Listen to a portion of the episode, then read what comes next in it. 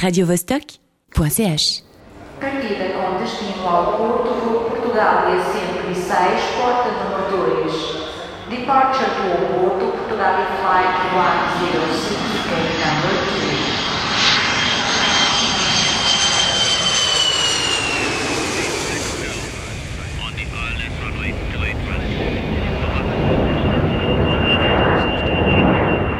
Départ destination de Mykonos, lundi et mercredi, l'île de Pâques jeudi, Fidji vendredi, La planète bleue, décollage immédiat.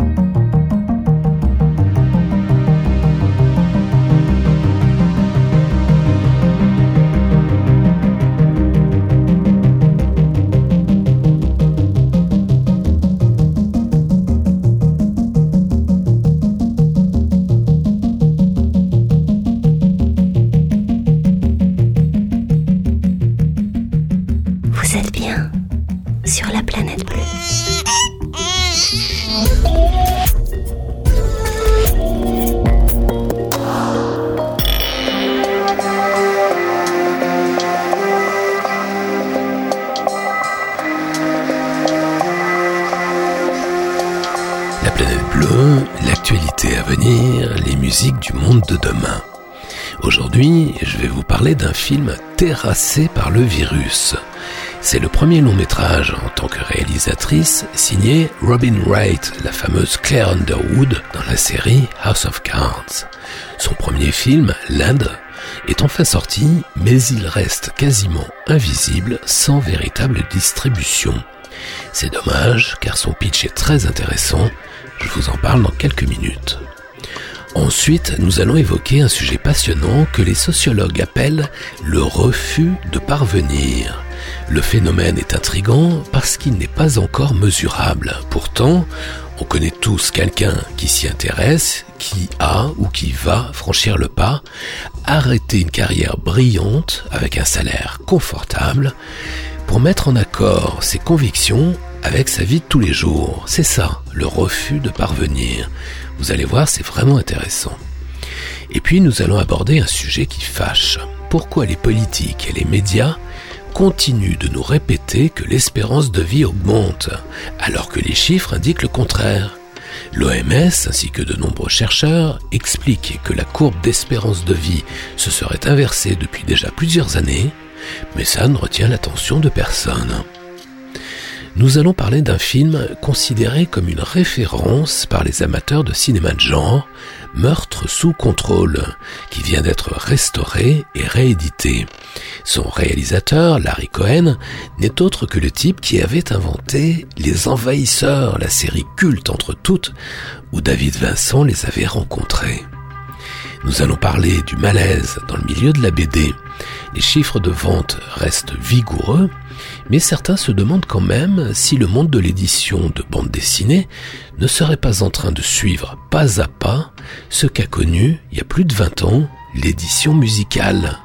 Un effondrement. Le panoramique sonore va nous entraîner aujourd'hui de Los Angeles à Berne, de Londres à Mendoza en Argentine, de Nancy à Francfort, de Bruxelles à New York, des Pays-Bas au Sénégal, d'Algérie en Italie, du Japon en Inde, d'Espagne en Jordanie et de Copenhague à Paris, générique complet du programme musical en fin d'émission. Rêvez l'avenir encore un peu sur la planète bleue.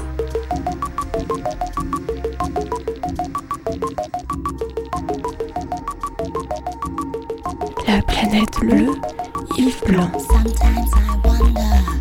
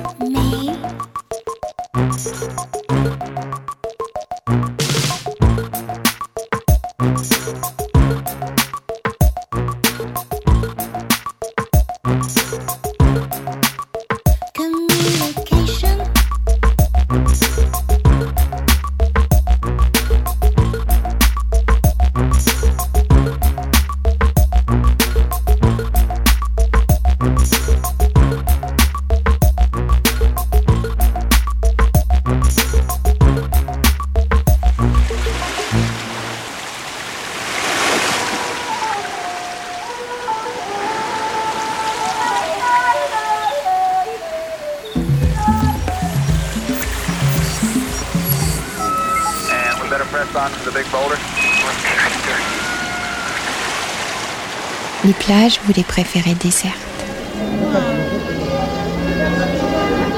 Vous évitez de faire les courses le samedi. Honnêtement, vous ne raffolez pas des transports en commun. Vous, vous aimez les contrées peu fréquentées.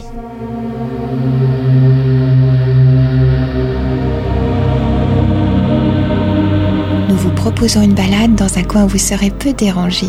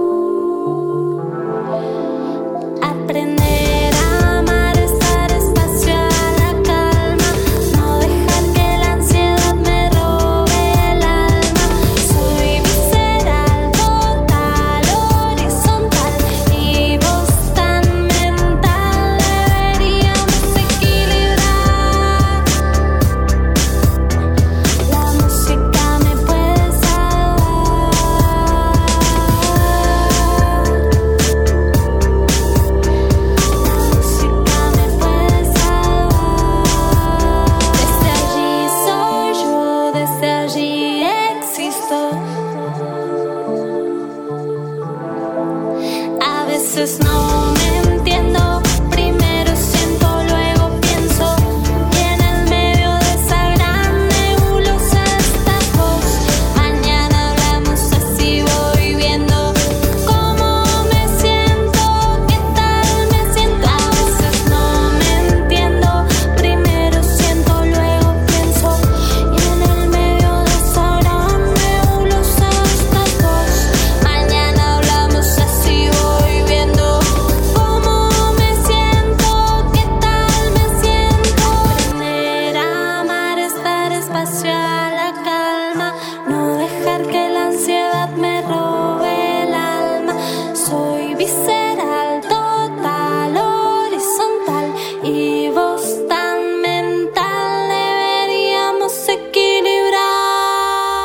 Désarçonné par une terrible tragédie familiale et incapable de trouver du réconfort auprès de ses proches ou de sa psy, une femme décide de tout plaquer, mais alors vraiment tout, quitter la civilisation, s'effacer dans le but de surmonter sa douleur.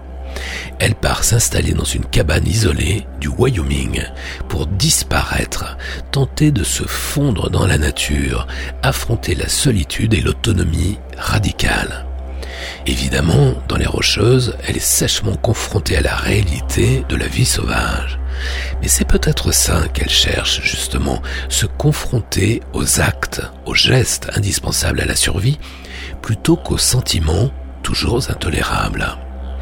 Tel est le pitch de Land, le premier film de Robin Wright en tant que réalisatrice. Elle est des deux côtés de la caméra puisqu'elle incarne cette quinca égarée volontaire dans les grands espaces, tel un Jeremiah Johnson moderne ou un Into the Wild réussi. L'actrice star de House of Cards, la fameuse Claire Underwood, avait déjà l'expérience de s'auto-diriger puisqu'elle avait réalisé pas moins de 10 épisodes de la fameuse série. Pour l'Inde, le sujet est tout autre, à l'opposé absolu. Le réensauvagement, la rencontre avec la nature sauvage sont clairement des idées qui montent dans l'air du temps, grâce à des auteurs comme Edward Abbey ou Jim Harrison. C'est que le chaos climatique vient raviver l'inspiration de ces écrivains visionnaires, notamment dans leur rapport au désert, aux lieux non investis par la folie consumériste et industrielle de l'homme intégralement tourné en décor réel en Alberta, dans l'ouest canadien, l'Inde offre des paysages somptueux et présente une belle maîtrise sur un sujet pas forcément facile à filmer, l'âge, la perte, la fuite.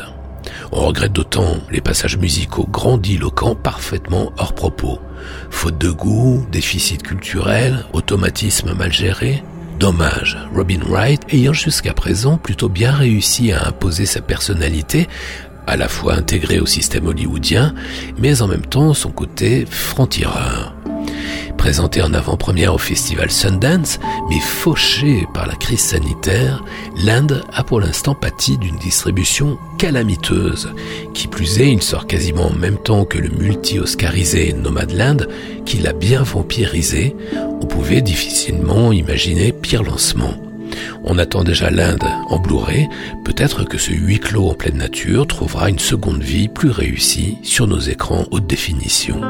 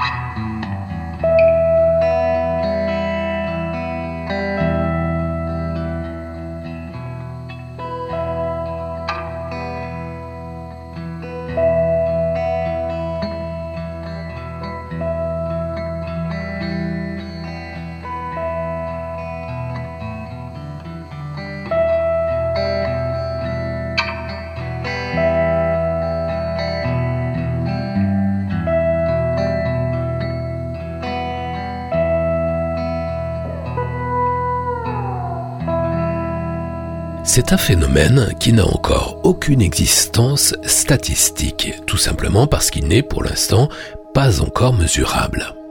Mais combien de révolutions ont commencé par de légers soubresauts, pas forcément bruyants? Vous l'avez peut-être vous-même remarqué, un certain nombre de cadres démissionnent, abandonnant leur super emploi, en tout cas leur super salaire, pour faire le choix d'une activité plus intéressante et ou plus éthique. On a tous entendu parler de ces reconversions spectaculaires. Ici, une polytechnicienne qui a tout plaqué pour faire du vin, Là, un brillant ingénieur fraîchement diplômé d'une grande école qui envoie tout balader pour travailler sur la décroissance, en passant par des jeunes gens qui abandonnent leur start-up pour rejoindre les éco-terroristes de Sea Shepherd. Dans les faits, ils sont évidemment très minoritaires, mais on peut se demander si une tendance ne serait pas en train de se dessiner au coin du globe. Car si cet épiphénomène n'est même pas quantifiable, il n'en est pas négligeable pour autant. C'est le propre de l'avant-garde, être ultra minoritaire.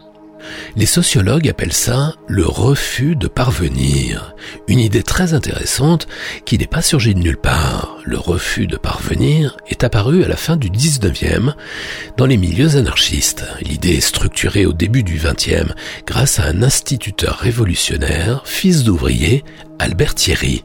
Il a la bonne idée de la mettre par écrit en 1909 dans une feuille de chou syndicaliste, La vie ouvrière, le magazine de la CGT, alors très libertaire. L'idée se popularise évidemment dans l'effervescence rebelle de mai 68, puis se rapproche de la pratique trois ans plus tard, sur le plateau du Larzac, dont on parlait ici tout récemment. Préférer une activité intéressante et saine du point de vue de l'individu et de la planète à un salaire confortable semble trouver aujourd'hui une nouvelle résonance chez les écolos radicaux, les collapsos et puis peut-être aussi chez tous ces gens qui en ont marre de se faire dicter leur vie, dorénavant persuadés que le régime de l'opulence est révolu, que le concept de croissance est définitivement ringard et qu'il est urgent d'inventer autre chose. Le confinement est également passé par là, et avec lui une envie de travailler autrement, ailleurs, pour autre chose. Les injonctions à réussir, sans cesse ressassées par le monde consumériste, répugnent ces surdiplômés en rupture, qui, à la méritocratie, préfèrent le cesser de nuire, à l'échelle de l'individu comme de la planète. Personnellement, certains d'entre vous le savent bien, j'ai fait ce choix il y a plusieurs décennies en lançant la planète bleue plutôt qu'elle ait gagné beaucoup d'argent dans le secteur privé. Tout récemment, l'un des nouveaux webmasters qui travaille actuellement sur le prochain site de l'émission a fait le même choix en laissant tomber sa situation confortable dans une multinationale pour développer le nouveau site de la planète bleue. Pas mal, non?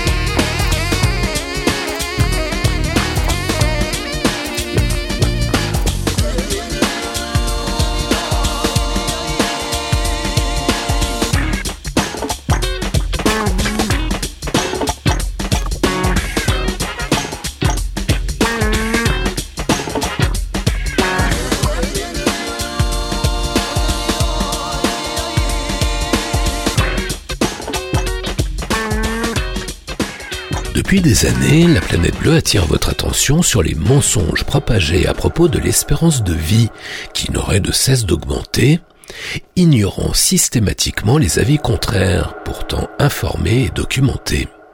J'en veux pour preuve, par exemple, les déclarations de Bill Clinton, selon qui, je cite, la jeune génération pourrait être la première de l'histoire à avoir une plus faible espérance de vie que ses parents. Qui a repris ces propos fracassants? Vous les avez entendus? Vous les avez lus dans la presse? Ou encore le bouquin de Claude Aubert, Espérance de vie, la fin des illusions, disparu de la surface du globe, épuisé, jamais réédité. Qui a parlé de ce livre? Vous en avez entendu parler, vous? Certes, par rapport à l'âge de pierre, ou même au Moyen Âge, l'espérance de vie moyenne a considérablement augmenté. De la révolution néolithique, il y a 12 000 ans, jusqu'au milieu du XVIIIe siècle, l'espérance de vie des Occidentaux, ceux du monde connu, n'avait pas significativement évolué. Elle était bloquée aux alentours de 25-30 ans. On a depuis explosé les records avec une espérance de vie moyenne qui tourne grosso modo autour de 80 ans. Ce progrès spectaculaire a été provoqué par un faisceau de causes, notamment les progrès de la médecine, de l'hygiène publique et de l'alimentation. Mais depuis quelques décennies, soit une génération, que s'est-il passé? La pollution a fait un bond en avant considérable, nos assiettes se sont remplies de produits toxiques, les virus se multiplient, comme les déchets nucléaires et les plastiques, sans parler du stress au travail, de la vie sédentaire et autres atours de la modernité, comme la concentration des populations et la débâcle de la biodiversité. Par exemple, les additifs chimiques et les matières toxiques se combinent entre eux, formant des cocktails incontrôlés qui imprègnent nos corps à long terme. Beaucoup nous sont encore inconnus, mais nous en pâtissons déjà depuis des années. L'amiante, par exemple, met 30 à 50 ans avant d'affecter les courbes démographiques. La pollution de l'air mettra combien de temps? Et celle de l'eau, des sols? Tout cela n'est évidemment pas sans impact sur l'espérance de vie. Et ceux qui continuent à affirmer sans sourciller que l'espérance de vie continuerait à augmenter, le font parce qu'il est confortable de radoter de vieilles certitudes, même si elles sont obsolètes, parce qu'ils y ont un intérêt financier ou parce qu'ils se basent sur des chiffres périmés datant du baby-boom. Les publications alarmantes de l'OMS sur la courbe d'espérance de vie, qui se serait inversée depuis déjà plusieurs années, ont bien été reprises par une partie de la presse, mais bon, ça ne retient l'attention de pas grand monde. C'est moins palpitant que de ressasser des thèses complotistes débiles sur les réseaux.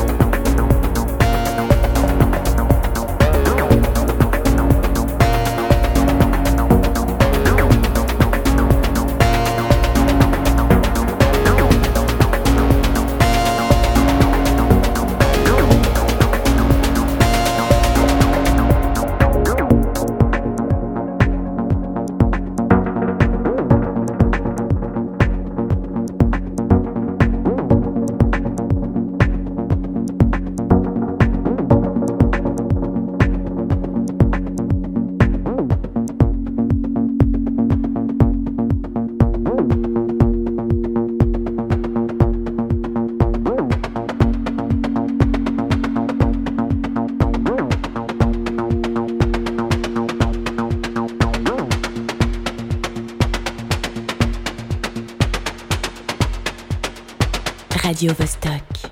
C'est des foutaises. Tu veux dire que Monsieur Bézéride a inventé un appareil qui prend des photos du futur? Ça a pas de sens. Peut-être qu'il fait des tests. Oui, ce truc n'est pas tellement transportable. C'est un scientifique, alors il doit bien y avoir des notes ou une documentation quelque part, c'est sûr. Faut chercher. Vous vous rendez compte de ce que vous dites? C'est pas vrai. Je crois pas qu'il va te répondre. Pourquoi? 27 novembre. Résultat du jour, activité positive. La machine continue de fonctionner parfaitement. Cependant, j'ai vu quelque chose dans le futur qui me perturbe profondément. Je pense avoir vu ma mort. Je sais que la règle d'or du temps et de la causalité est de ne surtout pas tenter de modifier l'avenir. Mais compte tenu des circonstances, je pense que ça vaut la peine de prendre le risque. Si je croyais en Dieu, je prierais pour qu'il n'y ait aucun effet néfaste à ce que je m'apprête à faire. La planète.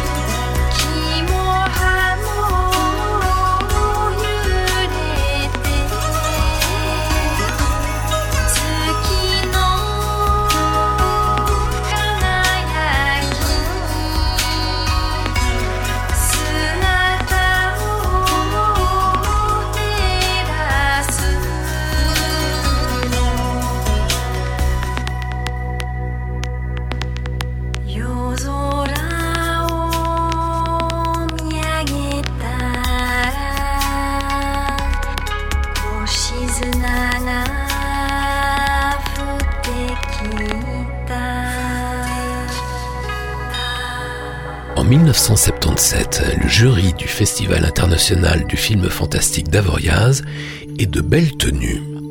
Il réunit Michel Audiard, Robert Laffont, Jacques Lanzmann, Georges Lautner, Claude Sauté et le président n'est autre que Steven Spielberg lui-même.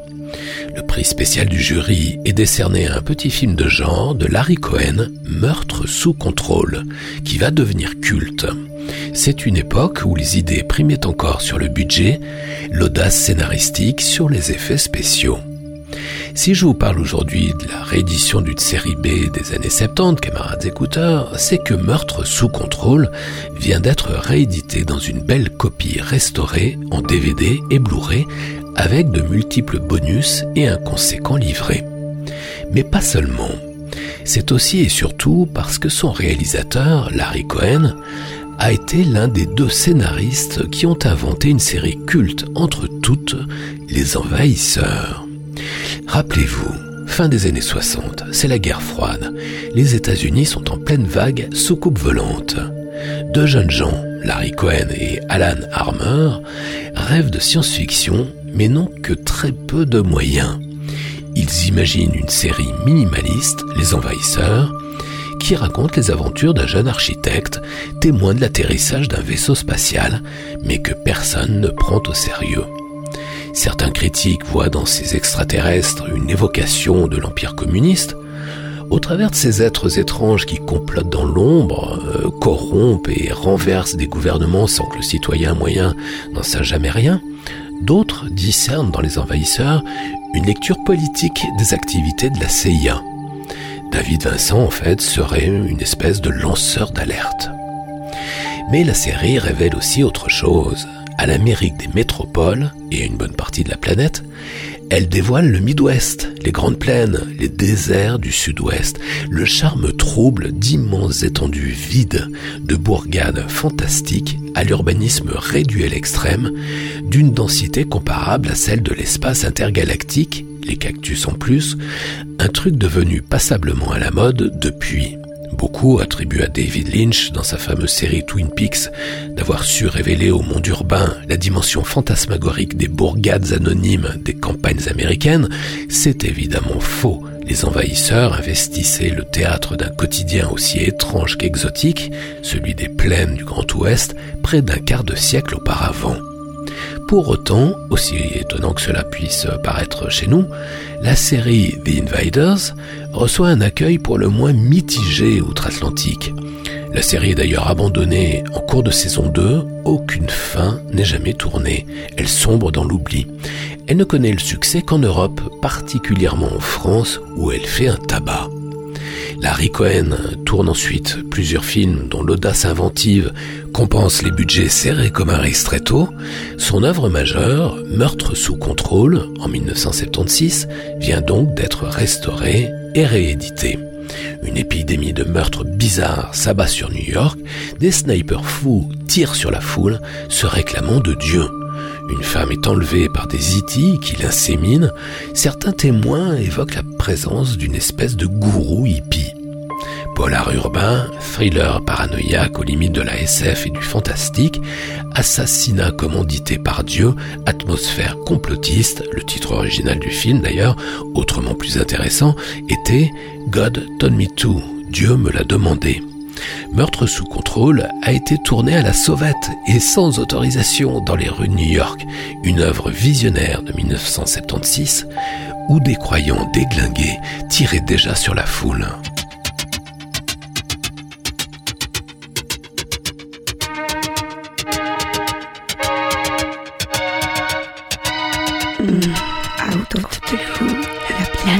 Bleue.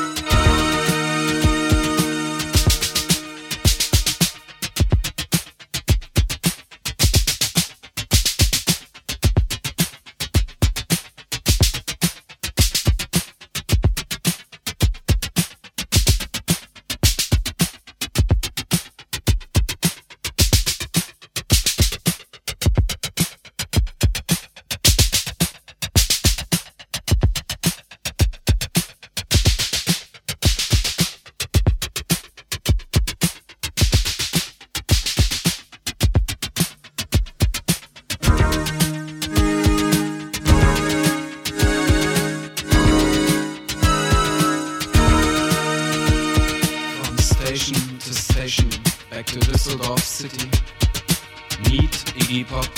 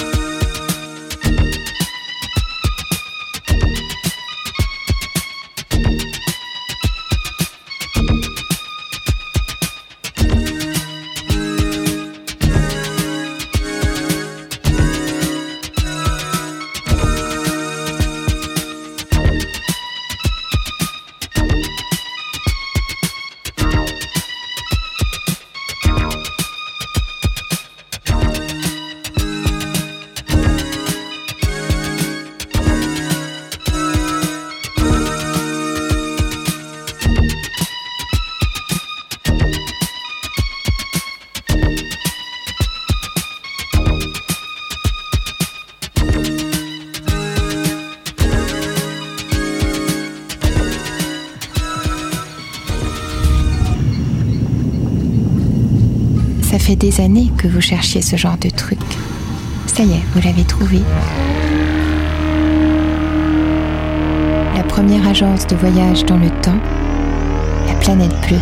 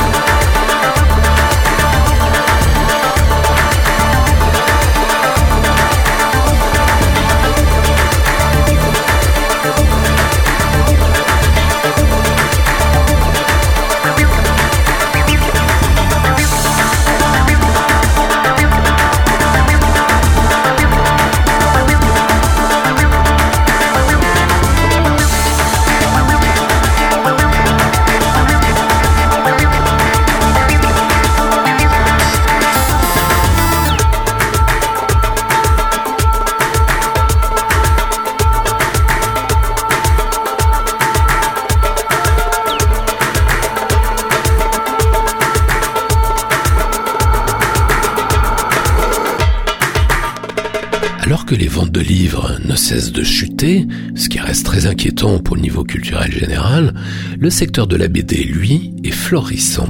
Avec une insolence discrète, chaque semaine, parmi les plus fortes ventes de livres, plusieurs bandes dessinées squattent les meilleures places. Et le phénomène n'est pas nouveau, il en est ainsi depuis des années. Pourtant, il est difficile de ne pas voir dans la fébrilité éditoriale du monde de la BD ce qu'a connu l'édition musicale avant de s'effondrer. Quelques mois à peine avant le crash du disque, rappelez-vous, avant le streaming, il y avait déjà les échanges de fichiers, les graveurs de CD, et même encore auparavant les mini-cassettes. Quelques mois avant cet effondrement, le secteur professionnel du disque faisait encore preuve de la même arrogance, signant tout et n'importe quoi, ce qui a eu plusieurs effets collatéraux désastreux noyer le public sous des tonnes de nouveautés souvent superflues et assécher le marché, privant les petits labels pointus de l'indispensable avant-garde qui tire le marché vers le haut. On constate aujourd'hui le même phénomène dans le secteur de la BD. Tout le monde publie tout et n'importe quoi. 5000 titres sortent chaque année, rien qu'en France. C'est colossal. Ça représente, tenez-vous bien, 15 nouveautés par jour. Il suffit que vous sachiez tenir un crayon et vous voilà propulsé en rayon. Évidemment, le niveau moyen s'en ressent. Et c'est là le second écueil que le monde de la BD peine à éviter. Tout mélanger, tout confondre, les torchons et les serviettes. C'est ainsi qu'attachés de presse et critiques n'hésitent plus à comparer n'importe quel auteur, de qui il est un tant soit peu original, au géant Möbius par exemple. Récemment, ça a été le cas pour Ludovic de Burm chez nous et Geoff Darrow aux États-Unis. Enfin, malgré le talent qu'il convient d'accorder à ces créateurs un tant soit peu originaux, c'est comme si on comparait Pierre Ninet ou François-Xavier de Maison à Steve McQueen ou à Jacques Dutronc, vous voyez? Cherchez l'erreur.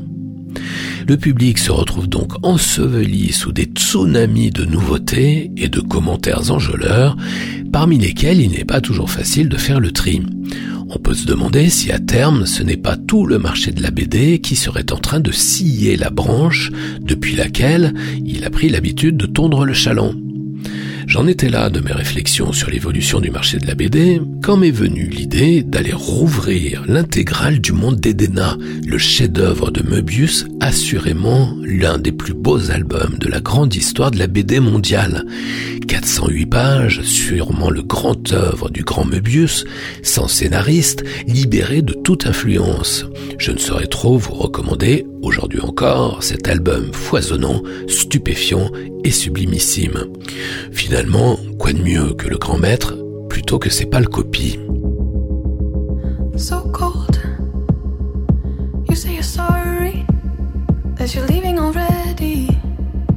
I can feel the love retreating in you. Fuck. You think I'm creepy. You say take it easy. Now it's personal, so personal, yeah. So I feel like you